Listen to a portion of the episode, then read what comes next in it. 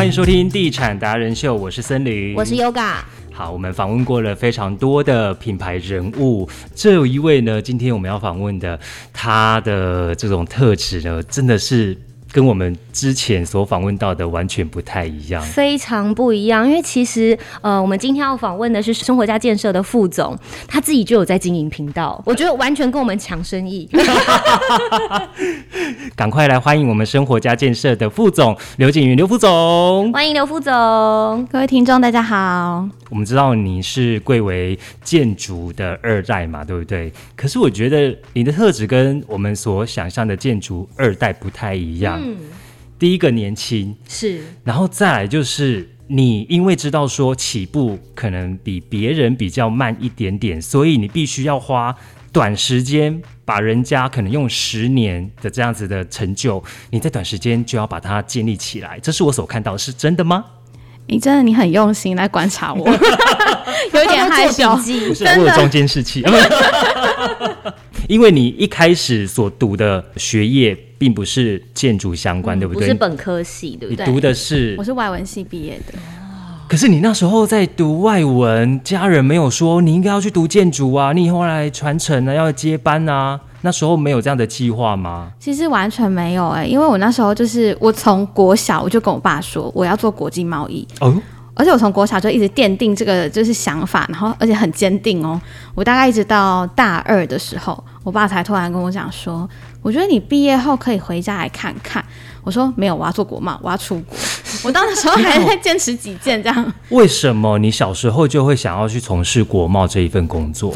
因为我其实蛮爱赚钱的，我从国小开始就会自己想一些方式，然后赚钱，但合法的状态下，对啊，我就很，人家就说我爸我妈都会开玩笑说，人家说什么生力干哦塞哦，哎对，但是我真的是从小就非常爱赚钱，所以我从读书的时候就一直梦想着我要赶快赚钱，赶快赚，赶快赚钱，对，所以我就是一直觉得说，哎，那这一定是跟贸易有关，那我选择国贸也是因为可以出国嘛，然后大部分时间就可以飞来飞去，我又是一个还蛮。蛮爱玩的人，嗯，就我很爱旅行，然后所以我就觉得说，哎，这个工作一定非常适合我。嗯，对。那又是什么样的契机，就是让你真的就回到家里面的公司来看看，然后开始从头学呢？毕业后我们刚好有一个案子，然后那时候就有缺，就是现场的业务助理，对，就是扫扫厕所啊，带带客人啊，倒倒茶水的这一种。然后那时候我因为那个案子就是其实也才四五户的透天，然后我爸就觉得说，哎。那你就回来帮忙就好了。那那时候我已经想好说啊，我要出国个几年。那时候大家我同学全部都去打工度假，嗯，然后我想说，那我也要去。心都飞出去了。对，时间很流行打工度假。对，然后该不会是澳洲吧？对对，那时候是没错。但是我爸就说不行，你就是回来，然后就是有点就是也没有给我选择余地，因为他不不金援我，我也出不了国嘛。对，然后所以我想说，好吧，那就只能也只能回家了。等一下，我刚刚有听错吗？副总说扫扫厕所，哎，对，你要扫厕所，对啊，真的是从很基层开始做起，哎，没错，嗯，该不会他煮饭给大家吃吧？啊，这我我怕大家食物中毒，所以。我跟你讲，真的就是从小地方开始做起，你才会懂得说，在使用厕所的时候，我要给客人怎么样才会最贴心的。嗯，注意细节。真的，你知道吗？曾经我在同业的口中聊到了生活加建设，第一时间我听到的反应就是：哇，我跟你讲，他们呢是在地经营很久的建筑业，而且工法都很扎实，品质不错。这是我一直停留在脑海当中印象非常深刻的。那其实我知道副总也有在经营那个 IG 啦、YT，很用心呢，超用心的。大家去上网那个搜寻 IG 生活家建设，就可以看到整个排版呐，而且题材很丰富，嗯，对不对？有聊风水，大家最喜欢知道的，然后厨具啦，哦，包括副总的一天的生活，在 YT 上面也看得到。对，陈副总，为什么什么样的原因你会希望说，就是从经营这些社群媒体开始？因为其实我就是比较年轻的二代嘛，在二代里面来说，然后那时候我就一直想说，要做一个突破跟不同。因为大家其实都是呃会经营自己个案的脸书，然后可是不太会琢磨。那时候我刚回来不呃刚开始要做这一块的时候，大家其实在网络这个部分没有做那么多。那时候其实还都很。在打外面的路边广告啊、报纸稿这些东西。我那时候就觉得说，现在我们都用网络搜寻了，客人未来也会用网络搜寻，但是 I G 跟 YouTube 这一块是没有建设公司在做的。嗯，然后那时候我就想说，哎、我要用我的年轻的优势，然后去去做这个部分。那近几年我们也一直都越来越经营的越来越好，因为也很感谢我们公司同仁都是很用心，我们就会一直讨论说，诶，那这样子现在的阶段，我们不要只把我们的脸书当做在广告我们的建案的一个平台。因为我们叫生活家嘛，所以我们要让人家就是把生活融入他的家里面。是那生活会在意什么？哦，其实你买房就是在意一些风水、一些知识。那一些就是你工地是怎么做的，你房子怎么盖的，那这些东西我觉得是他们很想知道的。包含你刚刚讲的副总的一天，那是我们第一支 YouTube 影片。对，那时候其实我们也想了很久，就是第一支影片到底要做什么？那其实就是让大家带他带大家看看说。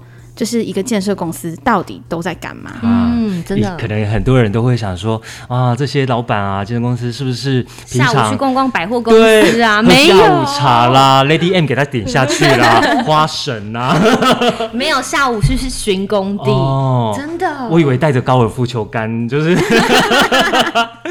没有，你自己去看一下那个副总的生活的一天好吗？讲到了巡工地，因为其实副总小时候就是有点像在工地、在接待中心长大的小孩，对不对？你还有那个印象吗？有啊，因为小时候我跟我妹就会在接待中心写功课，然后印象最深的是，因为接待中心都有很多桌子嘛，很多洽谈桌，以前不像现在会有包厢，嗯然后我们就是这里写一写，然后客人进来，我们就要拿着功课，拿着那个写写作簿簿，然后去隔壁桌。让位然后写写写，然后真的都满座的时候，我们又要退到那个柜台里面，然后在那边写。对啊，所以其实我们的印象就是很深刻的。然后像寒暑假，我也是要到接待中心去打工，就是去端茶，然后坐在柜台里面，然后帮业务姐姐他们做一些杂事。所以其实等于从小就听业务姐姐们怎么销售房子了，对不对？应该是有点像是这样。嗯，耳濡目染。嗯，我小时候会陪爸爸去工地，可是因为我比较小，所以一定是在比较呃完整的安全的状态，不会去爬什么鹰架什么，那个都是我长大后嗯比较会有这方面的。你还要去爬？鹰架？对啊天哪！怕高吗？我不怕，就还好我不怕。然后再来是哦因为我每一个楼层我都会去检查说那个水电的管到底配的跟我们图上对不对，所以灌浆前，然后灌浆呃在施作的中间也要去确认说，就是水电他们有没有做好啊，有没有该标的标上去，然后模板他们做的对不对，然后有没有把品质顾好。所以其实。哦，我常常跟我们公来公司的同仁说，其实爬音架是我们公司所有人基本要会的东西，都要会哇！对对啦，你不能怕脏，对，对，这是我面试的时候都会问你，你怕脏吗？你怕热吗？哦对，在工地又是又脏又热，真的是。晒吗？对，你平常有在抹那个防晒吗？我通通不怕，把我晒成二 B 铅笔我都可以。两个色阶，不同色阶这样。对，那因为其实爸爸本身就是生活家建设的董事长，从小跟在他身边，有没有学习到什么样子的事情？你觉得印象很深刻的呢？因为我爸也是一个非常，呃，他他对这个建筑业他非常的执着，然后他就很喜爱这个行业，所以他已经把它严重融入到我们的生活。所以从小我们就是每次出国或去任何地方玩，我们去饭店不是说哇好大床，我们是天啊，大家一进来就要先看材质，然后一看界面，然后一看收尾，然后什么，然后小的时候我们还搞不太清楚这在干嘛，只会。但是小时候我爸就会跟我讲说，你看这个比例就是要怎样，果然五星级饭店他那个设计师就是怎么样怎么样。天哪！对，然后我们小时候因为很小嘛，所以我们搞不太清楚状况，然后我们就觉得说，哦，就是可能停一停就过了。但是长大开始加入这个行业的时候，哦，那个真的更恐怖。就是去到每一个饭店，除了你要先录影、先拍照，然后先摸完，还要先去看厕所，看人家泄水怎么做，他怎么做止水蹲的，然后他怎么样抓那个口拜什么什么的，然后这些东西都是我们下一次开会的重点。哦，你们这样出去玩是有在放松对吗？，还是要写报告。对啊，感觉像在写报告。所以去到其他国家，建筑的外观什么的也都会观察。对。所以其实后来就养成我有一个也是有一点职业病，就是我跟朋友出去，我也会选择说，可能我要住在比较特殊的建筑师做的那个作品里面，虽然可能比较贵，可是我就是要去看它外观怎么做，然后里面怎么做。还好近期都是跟同行出去玩，不然可能我朋友会疯掉。真的，对，就是我我跟副总出去一次，我要存很多钱这样。在校外教学，对不对？重点是聊一些无聊的话题。哦，对啦，同业之间可以比较知道说我们那个要聊的话题妹刚是什么这样。对啊，如果是闺蜜的话，也可以聊感情啊，对不对？对，对啊，真的不可能啊。嗯，所以其实刚刚讲到了，我们副总是外文系毕业，本来是真的没有想说要承接家业的，这完全是被迫。可是其实自己应该有做出一些兴趣出来嘛，对不对？对，其实是到后面的时候，就是慢慢的有觉得说，哎，这个行业其实蛮好玩。因为其实我进到这个行业开始，我也经历了蛮多波折，就会觉得说，我也曾经想要放弃过，因为我就觉得，天啊，这个行业我是不怕晒不怕热，所以在工地那些都还好，但是。这个行业会遇到比较多形形色色的客人，嗯，所以你要处理的 EQ 要很高，然后你要面对的事情会很多，然后你需要忍耐的东西也很多，所以就变成说我一开始觉得哦。很不能适应这样子的状态，然后再加上说，可能你在暗场，因为我中间也有离开过公司，自己出去过工，自己工作出去工作过，真的，对，也有去带宵夜，去也是去当助理、扫厕所什么之类的。但大家不知道我的角色是什么，所以那时候你要就会去了解说，哎，这个生态，然后大家要怎么去面对形形色色的人，然后这样一步一步成长。所以我就也觉得说，啊，也也是蛮蛮累的。但是后面就觉得说，哎，其实。这个行业有很多可以学习的东西，真的有很多可以学的。可是你怎么克服那个你中间想要放弃的念头？我知道，因为我那时候觉得爸爸很辛苦，因为我们从小就是其实很少看到爸爸，因为他都很忙，嗯，就是要一直应酬，然后一直开会，然后所以其实小时候都几乎都是妈妈，然后接送我们上下课，我们就很少看到他。然后后来有，我记得是我快放弃的时候，有一天我真的觉得我爸好像真的老了。然后觉得说他看起来很辛苦的那个感觉，因为就很多压力嘛。因为，然后我就会觉得说，嗯，那我要怎么样？就是因为我们以前都走口碑行销，客户介绍客户，不太会去做很多的广告，所以相对的，当然我们会比较辛苦一点。那后来我就觉得说，那为什么要做这些媒体？就是我也想说，那个转换点就是我觉得啊，他真的老了，真的太辛苦了。嗯，那还是我就是。好好的待着，然后帮忙他多分摊一点，这样对啊，嗯，对。那其实刚刚讲到副总一定有很多新的讲想法，比如说经营 YouTube 啊，或者是 IG 啊，那应该也会有跟爸爸理念不合的时候，或不同的时候，这时候该怎么处理呢？这这蛮经常的，吵大吵一波这样吗？一定会，嗯，对。其实从一开始就是他。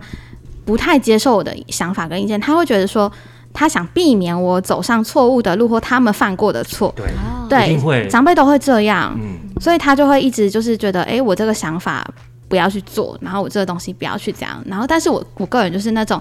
我没有试过，我不知道。嗯，我一定会去尝试。然后，就算真的是跌跌跌撞撞还是什么，但是我觉得我可以自己找出一个就是不同的方式。是，但是就是经历，因为这样一直重复的去尝试，然后再加上我自己又出去历练，然后又回来，然后我爸就开始觉得说：“哎，你好像真的就是对这个东西越来越专业了。”然后他才开始慢慢就可以跟我沟通这方面的事情。嗯，那有没有几次是印证了爸爸所说的？嗯，有啊，我近期就是还被雕而已。哎呦，这可以分享吗？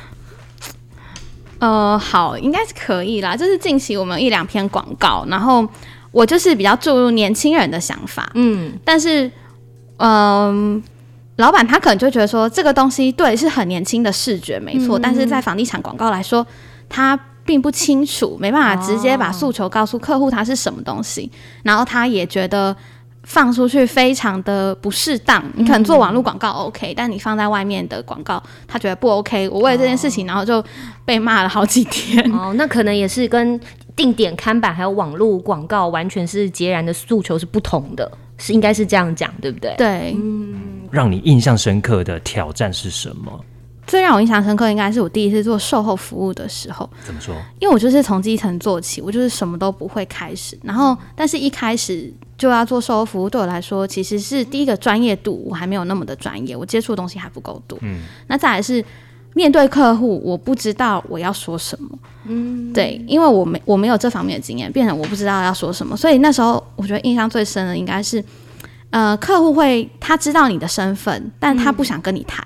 啊，是啊，因为他会觉得第一个你就是一个小孩，他觉得你不懂，对不对？对，然后他会想要往上找找主管去讲这件事情，但是我那时候又会觉得说，但是老板派我出来，我就是要想要把这件事情解决，我才能回去，嗯嗯而不是说啊，我就是遇到问题然后就丢上去就丢上去，所以我那时候就觉得要怎么把这件事情解决，那件我觉得那一次的经验就会是我比较印象深刻的事情。嗯，的确，因为我觉得在房地产，尤其是大家可能会觉得，哦，你看起来还还很年轻，感觉你好像还没有学到很多，他们就会一直很想要在往上找。这的确就是会 push 你，想要让你更更加的累积专业的知识，对不对？对，没错。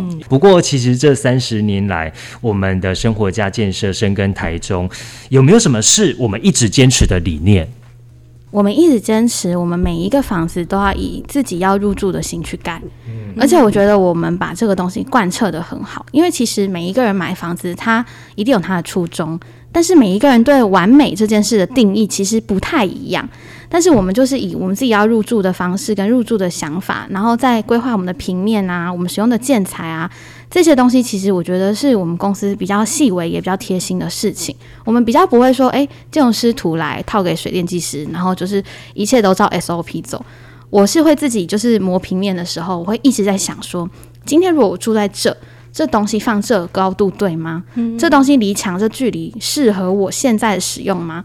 然后这个东西是不是应该再增加什么？可能会适合住在这里的人。那这个地方好，譬如说我们的大楼，我们有三房，那有可能会有的居住成员有几个？那是不是台面就要加大？嗯那水龙头是不是就要用什么样的挑选方式，不会造成家庭主妇的困扰？哦，真的很对细，就是这些东西，我觉得是我们公司一直以来都没有变的初衷，就是我们比较站在居住者的角度去规划我们的房子。是，真的真的是住的顾问呢。我们有这样子的一个词哦，住的顾问，而且我们是一条龙式的服务嘛，对不对？对，因为没错，我们从买地，然后到规划设计，然后到后面的销售，然后售后服务，这些都是由公司自己来处理。